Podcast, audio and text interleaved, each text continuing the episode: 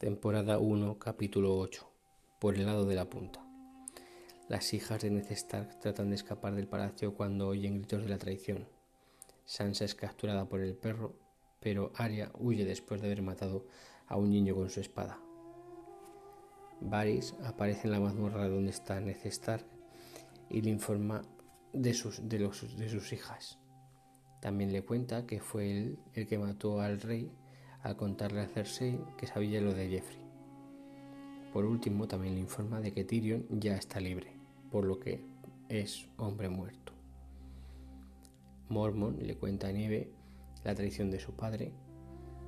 Los Lannister convencen a Sansa para que escriba una nota contando a Rob la traición de su padre.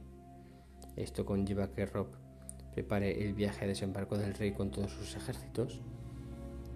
La hermana de Catelyn Stark le niega e, a, ella sus ejércitos para salvar a su marido. Tyrion compra los servicios del mercenario Bron de por vida. Tyrion salva su vida de unos grajos de piedra dándoles los valles. John queda confinado en su, en su habitación por intentar matar a Alice John tiene que luchar contra un explorador muerto que habían decidido estudiar para salvar la vida a Mormon. La Khaleesi salva esclavas y Khadro mata al Dorrakith que se queja de ello. Rob se despide de Bran y le dice que nunca deje sola Invernalia.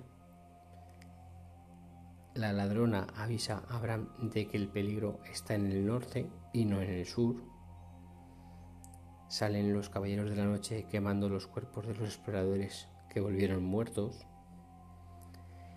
Catelyn se encuentra con Rob y le cuenta lo de la carta de Sansa. Mientras Tywin pone al día a Tyrion de lo que ha pasado. Se enteran del ataque de Rob y se ponen en marcha para la guerra. Rob perdona la vida a un explorador de Tywin para que le advierta el rey Jeffrey propone a Lord Tywin para ser la mano del rey.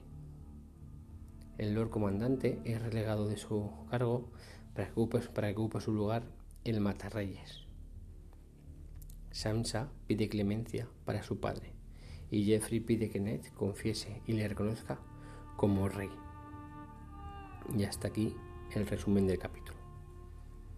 La frase de este capítulo sería de Sam cuando encuentran los cuerpos de los exploradores muertos y dice, no hay olor. Si llevaran muertos mucho tiempo, no se habrían podrido. Y luego por último, la respuesta al podcast pasado es la frase cambia Ned del manuscrito de Rob eh, de Robert era cambia mi hijo Jeffrey por mi legítimo heredero. ¿Vale? Y ahora la pregunta de este podcast, de este capítulo es, ¿qué locura le llevó a Ned a contarle a Cersei que sabía lo suyo con Jimmy Lannister?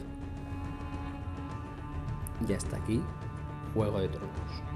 El resumen.